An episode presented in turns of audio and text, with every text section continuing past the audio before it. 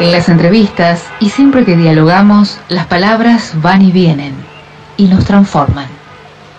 Una palabra no dice nada y al mismo tiempo lo esconde. Muy bien, y después de escuchar este tema tan alegórico de los Beatles, banda en fuga, este, vamos rumbo a la primera entrevista de la mañana y vamos a charlar con Miguel Ponce, que es economista especializado en comercio exterior y que integra la Comisión de Economía de la Convención Nacional de la Unión Cívica Radical. Así que Miguel, te saludamos Claudio Angelini, quien te habla, y Juan Reginato. ¿Cómo estás? ¿Qué tal Claudio? Un abrazo también a Juan. Bueno, muchísimas gracias por este rato. Sabemos que te han llamado de todos los medios sabidos y por haber. Este, pero bueno, es interesante por el, el momento político económico que tiene que ver con las pymes que estamos atravesando, ¿no? Eh, tuvieron una reunión hace muy poquitito con, con la mesa masa presidente de la Cejera. Contanos un poco eh, de qué va la cosa, digamos, ¿no? ¿Qué, ¿Cuál es el objetivo de esto? Correcto, en realidad fue más amplio que eso porque lo que se reunió fue la mesa empresaria PYME a nivel nacional, de la cual eh, algunos dirigentes de CEGER, como el amigo Marcelo Fernández, forman parte, ¿no es cierto? Pero hubo 18 provincias presentes con, dirigentes PYME de todas ellas, algunos em, funcionarios, algunos diputados electos también del movimiento empresario, ¿no es cierto? También dueños de pymes, y fue muy interesante porque primero hay que tomar eh, conciencia, yo no quiero agrupar con números, solamente voy a dar dos, de el peso de lo que significa el tema de las pymes en el país. Es hoy arriba del 40% del PBI y es el 70% de la mano de obra, ¿no es cierto? Eh, y esto distribuida a lo largo y ancho del país. Y, no estamos hablando solo de pymes industriales, estamos hablando de pymes industriales, por supuesto, comerciales, de servicios, eh, agropecuarias, es decir, el, la malla social de Argentina está atravesada por estas estructuras, ¿no cierto?, pequeñas y medianas, y sobre todo, ustedes que también son del interior como yo, las economías regionales están básicamente asentadas en términos de economía real en las pequeñas y medianas empresas. Por lo tanto, lo que le pase a las pymes es un poco lo que le va pasando al ciudadano común, al, al, que va y compra en un comercio de, proximidad, el que va y, y, hace arreglos, ¿no es cierto?, eh, con alguna empresita constructora también pyme. Es decir, el conjunto de la vida cotidiana, yo diría, está directamente ligada, ¿no es cierto?, al accionar de la pyme. Y por supuesto, lo que ocurra el próximo 19 de noviembre no es indiferente a la suerte que van a tener las pymes en el país. Por lo tanto, a nosotros nos parecía, ¿no es cierto?, desde la Unión Cívica Radical, aceptando que el día martes hubo un pronunciamiento por parte del Comité Nacional declarando la neutralidad en términos de las dos fórmulas electorales que han quedado para el balotaje. Primero, en lo personal, eh, nosotros nos quedó como sabor a poco hubiéramos eh, deseado que además de plantear lógicamente esta es, es la formalidad de una decisión orgánica, se hubiese avanzado un paso más para decir que había que militar de una u otra manera y de la forma que fuera para tratar de evitar que mi ley pueda ser presidente. Es decir, el mejor homenaje que le podemos hacer a Raúl Alfonsín a 40 años de vigencia de la democracia es impedir que mi ley llegue a la presidencia de la nación, que a partir del 10 de diciembre tengamos un, presidente fascista, un presidente de, de, derecha, de ultraderecha prácticamente, que no pudiera poner en peligro todo lo avanzado en democracia y en términos de las pymes, lógicamente una mirada libre mercado, ¿no es cierto?, como la planteada por Vidal, lo, lo poco que hemos conocido hasta ahora, porque vemos ahora de que empieza a haber variaciones muy particulares, pero no conocemos todavía cuál es el programa económico. Todas las banderas vinculadas al programa económico se fueron cayendo. La dolarización, ya prácticamente nadie la considera viable. la destrucción o la quema del Banco Central ya no hablan más de eso. De la misma manera que no hablan más contra la casa, porque están invitando a toda la casa posible a que se integre. Por lo tanto, está habiendo un proceso de deserción, no solo en los que han tomado la decisión de acompañarlo y, sumarse a mi ley, como es Macri y compañía, esto que no lo sabíamos cuando fuimos a este encuentro PYME, sino en la propia base que votó a mi ley y que quería efectuar un repudio a la casta, ¿no es cierto? Y que, sin embargo, se encuentra con, esta, con este nuevo escenario para nosotros era muy importante hacer llegar la, la, mirada que tenemos de lo que pasa a las pymes de hoy, que por supuesto no están atravesando un momento floreciente, pero esencialmente indicar el camino y el sendero que debiera recorrerse de cara al futuro. Este es un poco el, el, sentimiento con el que estamos eh, planteando este trabajo conjunto. Miguel, buen día. Juan Reginato lo saluda. Eh, entre las, las cuestiones que escuchamos durante la campaña electoral, eh, una de ellas tenía que ver con la, propuesta de del, candidato opositor de Milley de no integrarse al, a los BRICS, de desconocer el comercio con, de, no establecer vínculos comerciales a nivel de gobierno con China, con Brasil y demás. Y eh, usted es un especialista en, pymes y en comercio exterior. Eh, y, no ha dejado eh, nunca de reconocerse dentro del espacio político de la Unión Cívica Radical, digo todo esto, ¿no? ¿Cuál es su, posición frente, frente a esto? me tocó ser de los primeros en salir a contestarle, desde lo que implica el impacto en la economía real que podría tener una barbaridad así. Usted le está diciendo a las pymes exportadoras, les está diciendo a los productores que hoy exportan, ¿no es cierto?, tanto la soja, el trigo, los cereales, ¿no es cierto?, eh, le está diciendo a todas las pymes que importan insumos que se va a pelear con los dos principales socios comerciales de Argentina. Brasil es el primer socio comercial de Argentina. China es el segundo, pero además es el principal proveedor de insumos industriales esencialmente para nuestros pymes productivas, muchas de ellas, la inmensa mayoría en el interior del país. Mi sensación es que el desquicio que plantearon con esa alternativa está basado en problemas ideológicos y en la ignorancia. El problema ideológico es considerar que China es comunista o considerar que Brasil es comunista teniendo a Lula como presidente. Es una barbaridad y además es desconocer que en estos momentos nuestro cuarto socio comercial, nuestro cuarto destino de exportaciones es Vietnam. También dejaríamos de, exportarle a Vietnam. Es una cosa, eh, digo, no admite el menor análisis y por eso eso ha generado terror, yo diría, en muchísimos productores, muchísimos industriales, muchísimos actores de la economía real que por supuesto han salido huyendo. Y voy a ampliarle más el tema.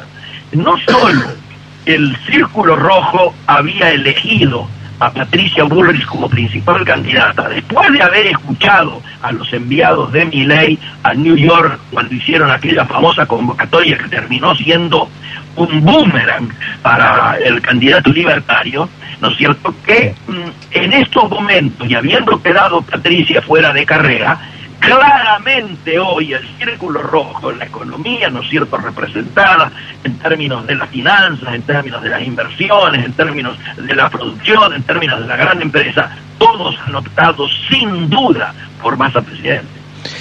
Eh, Miguel, en, en ese sentido, el candidato Sergio Massa plantea un, esquema de unidad nacional, un gobierno de unidad nacional.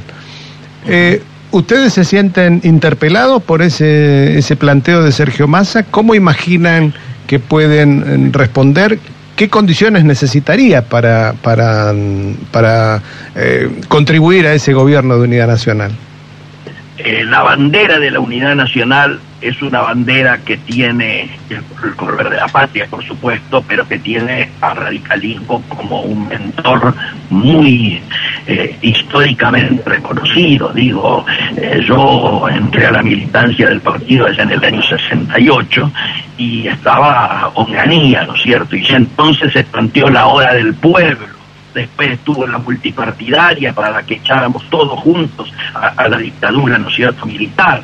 El, no, quiero recordar el, el abrazo Perón-Balbín, que últimamente, en las últimas horas, fue yo diría, eh, se le perdió eh, el respeto al radicalismo, al peronismo y a la historia, cuando Patricia Bullrich ah, dice y recuerda ese abrazo como el abrazo que ella tuvo, eh, para, poniéndolo al mismo plano que el abrazo que ella tuvo con Milei ahí en, en, en, TN, ¿no es cierto? Me parece que es una grosería inimaginable, tiene que ver con esto de que, que algunos estamos sorprendidos porque hasta ahora pensábamos que la locura no era contagiosa, pero parece que sí lo está haciendo en estos momentos, ¿no es cierto? Ah, Entonces, la, la sensación que tenemos es, primero, yo hace rato, hace muchos años, vengo planteando la necesidad de un acuerdo político, económico y social. ¿Y por qué lo hacemos? Y porque lógicamente venimos viendo cómo a través de distintos parches van fracasando uno a uno a partir del error conceptual de pensar que operando sobre la micro vamos a resolver los problemas de la macro. Los problemas de la macro se resuelven con reformas estructurales que están siendo demoradas desde hace mucho tiempo.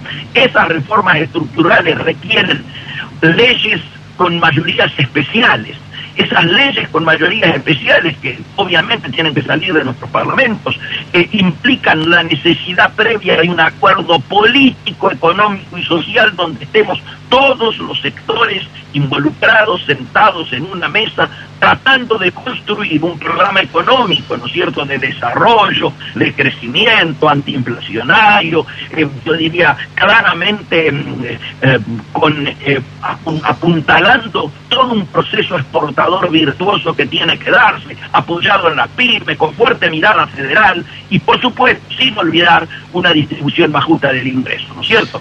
Eso si esto lo denominamos un, plan y un gobierno de unidad nacional, lógicamente se va a reflejar en el Parlamento y seguramente el Ejecutivo ejecutará, valga la redundancia, estas eh, cuestiones acordadas.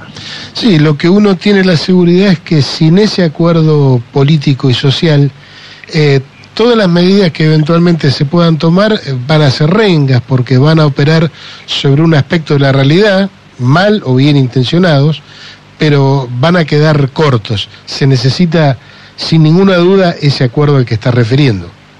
Sin duda, sin duda, coincido contigo y además entiendo que la sociedad, y espero que la dirigencia, tome conciencia de que estamos viviendo una situación inédita y que por lo tanto una situación inédita tiene que obligarnos a encontrar entre todos soluciones inéditas.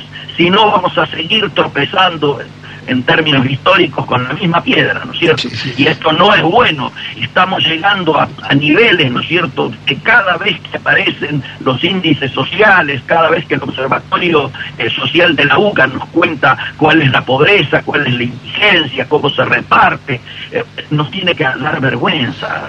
La verdad es que son índices a esta altura pornográficos y por lo tanto tenemos que hacer un esfuerzo de conjunto, no individual ni sectorial, para intentar revertir esta situación y tratar de que el pueblo argentino mire su futuro con más esperanza. Porque además necesitamos poder construir este tipo de mecanismo como el que venimos hablando para aprovechar las oportunidades internacionales que tiene hoy Argentina. Nosotros estamos en la, ante la posibilidad, si hacemos las cosas medianamente bien, ni siquiera estoy hablando de que un estadista esté a cargo del gobierno argentino, sino con que hagamos las cosas con sensatez, vamos a poder, eh, por ejemplo, garantizar y protagonizar los tres ejes centrales que hoy tiene la Unión Europea como demanda. La primera demanda es energética. Nosotros podemos exportar, ¿no es cierto?, nuestro excedente de vaca muerta, podemos enviar los barcos con energía a, Europa, que en estos momentos lo demanda tanto, fundamentalmente a partir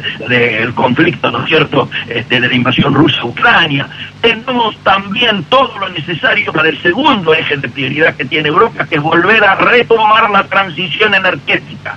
Eso implica que el litio nuestro y el hidrógeno verde nuestro pueden ser protagonistas esenciales. Y el tercer eje que tiene Europa como prioridad es garantizarle a sus ciudadanos la soberanía alimentaria, algo que acá no se mm, usa mucho eh, eh, como término, porque obviamente nosotros producimos eh, alimento para 10 argentinas, ¿no es cierto? Pero en Europa el planteo de la soberanía alimentaria pasa por garantizar que en las góndolas de sus poblaciones, de los mercados, estén los consumos de la población que son habituales y no falten. Y obviamente nosotros podemos exportar a través de nuestro principal dólar ducto, que es la agroindustria, ¿no es cierto? No materias primas, sino paquetes que lleven, ¿no es cierto?, hecho en Argentina. Este, y me parece que esto es lo que tenemos que tratar de impulsar y para eso las pymes van a ser protagonistas principales, deben serlo. Eh, Miguel, le, le cuento que desde este programa venimos insistiendo hace un par de años con, un, con, con, esa agenda que usted fue marcando, ¿no? Esa agenda decir, infinitamente. Es, esa agenda donde decimos el escenario no es de ajuste, el escenario, el, el, porvenir es de expansión. Nosotros lo vemos en Bahía Blanca con las perspectivas que están apareciendo. Pero bueno, es una batalla que, que a veces la damos en muy minoría. Este, yo, yo quería hacerle la última pregunta de mi parte y es, la, crisis que hemos visto esta semana, ¿puede ser el, preludio de un resurgimiento de la Unión Cívica Radical como tal? Porque, porque me parece que el sistema político argentino está necesitando con urgencia ese resurgimiento. Esa es mi opinión. ¿La suya? Le, agradezco mucho, se imagina que yo coincido. Eh, yo creo que así como eh, muchos pensábamos que nunca más íbamos a poder ver un gobernador radical en Santa Fe, ¿no es cierto?, donde el, último había sido electo en 1963, un amigo, Aldo Tesio, tampoco pensaron muchos que podíamos eh, ganar en el Chaco, ¿no es cierto?, provincia que desde Rosas en adelante no había podido ser gobernada por el radicalismo, creo que hay que hacer una autocrítica muy grande y la mayor autocrítica que hacemos es no haber tenido un candidato radical peleando las pasos, el, que fuera, tanto Manes como Morales, que fueron los que se hablaron en ese momento, pero el que fuera, que ha faltado valentía, ha faltado grandeza, ha faltado generosidad, ¿no es cierto? y creo que también la dirigencia del radicalismo forma parte de una dirigencia nacional que nos ha marcado un nivel de decadencia al que no estábamos acostumbrados, digo. Entonces creo que sí que hay una oportunidad, la centralidad que hemos tenido en todas estas horas desde que Macri eh, anuncia este, junto con Patricia, ¿no es cierto?, esta decisión y sobre todo después del reportaje de Macri de ayer, donde hace responsable a Gerardo Morales, a Lustó, a Jacobiti y en general al radicalismo de la situación que se está viviendo, terrible, irresponsable, mentiroso, pero bueno, este, eh, nos da una oportunidad para volver a plantearnos un camino de construir autonomía para recuperar la identidad. Es la única manera. Sí, a mí me parece, y para terminar, Miguel, y agradeciéndote esto, estos minutos para nosotros, eh, que esto revela la necesidad de la participación del pueblo, ¿no? Es decir, la crisis de la dirigencia no se va a solucionar sin la participación efectiva. En el caso del radicalismo, bueno, de los demócratas, de los admiradores de Raúl Alfonsín y de toda esa tradición radical. Coincido contigo y además se da una contradicción muy particular y curiosa mientras eh, la juventud que se prepara, la juventud inteligente, la juventud que se capacita, que está en las universidades, eh, elige a la franja morada y hace 50 años que la franja controla la eh, Federación Universitaria Argentina. Yo fui dirigente estudiantil también en los 70. Este, sin embargo, eso no tiene un correlato en la sociedad. Hemos visto que los sectores de la juventud, seguramente engañados, pero a los que respetamos, eligieron el tema de mi ley para garantizar una bronca en, en las pasos, no ahora, porque creo que el sentimiento hegemónico en las pasos fue la bronca y el castigo, mientras que el sentimiento hegemónico el domingo pasado ha sido el miedo, el miedo a lo peor, el miedo a la locura, el miedo a la insanía, el miedo al fascismo. Y me parece que la juventud nuestra debiera retomar, ¿no es cierto?, lo mismo que hace en las universidades, donde da respuesta a las demandas de los estudiantes, tratar de sintetizar y, movilizar un poco más con lo que son las expectativas de la fuera. Nosotros en los 70 militábamos en las facultades y en los locales partidarios en la calle con las mesitas, etcétera. Hoy eso no vemos que haya ese correlato, se sigue manteniendo el peso universitario, de hecho no hay un dirigente radical que, no haya pasado por la franja amada, este, y, sin embargo la juventud eligió otro camino en este tiempo. Tenemos que hacer, darnos una tarea de primero ver de qué manera, cuáles son los códigos, cómo interpretamos mejor estos códigos de una juventud que seguramente, te cuento porque es un tema personal, mis amigos me contaban que ellos, los hijos le iban y le decían que iban a votar a mi ley. Y entonces él les decía, pero ¿cómo van a votar este cerebrado, esto, lo otro, que quiere vender los órganos, que la aportación de armas? Muy bien. Dice, ¿y papá qué me estás pidiendo? ¿Que vote a estos que están fracasando o, a ustedes que fracasaron antes?